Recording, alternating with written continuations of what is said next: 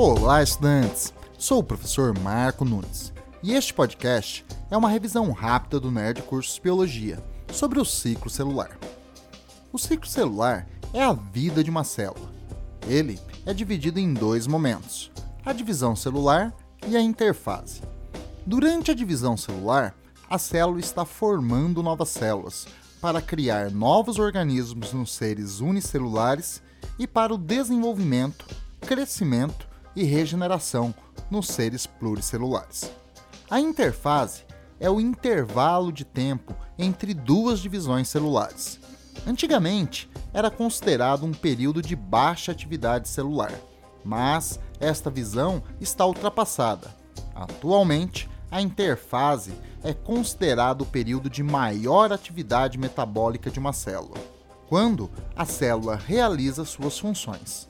A interfase é dividida em três períodos: G1, S e G2.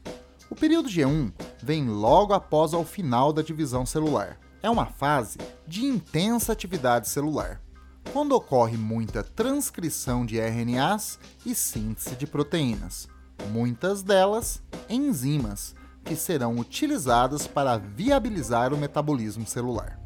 Durante o período G1, são formadas muitas organelas celulares e a célula pode passar por um processo de crescimento. É o período mais longo do ciclo celular, podendo durar anos em algumas células. Ao período G1 segue-se o período S, momento que a célula começa a preparação para a próxima divisão celular. Na fase S, ocorre a duplicação semiconservativa do DNA, um momento em que a quantidade do DNA dobra na célula, fato importante para distribuir entre as células filhas o material genético.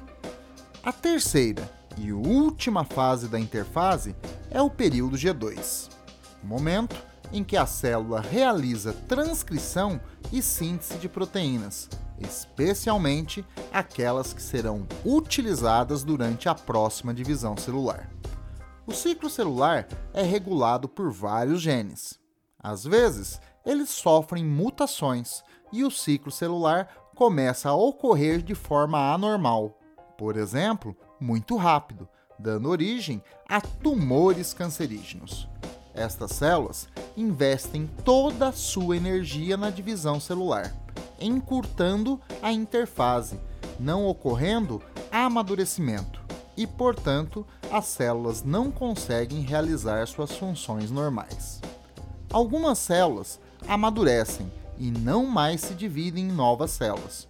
É o caso da maioria dos neurônios de mamíferos após o nascimento. Os neurônios ficam estacionados no período G1 da interfase. Por isso, nestas células, o período G1 é muitas vezes chamado de G0. Bom, é isto aí. Continue firme nas revisões e bom estudo!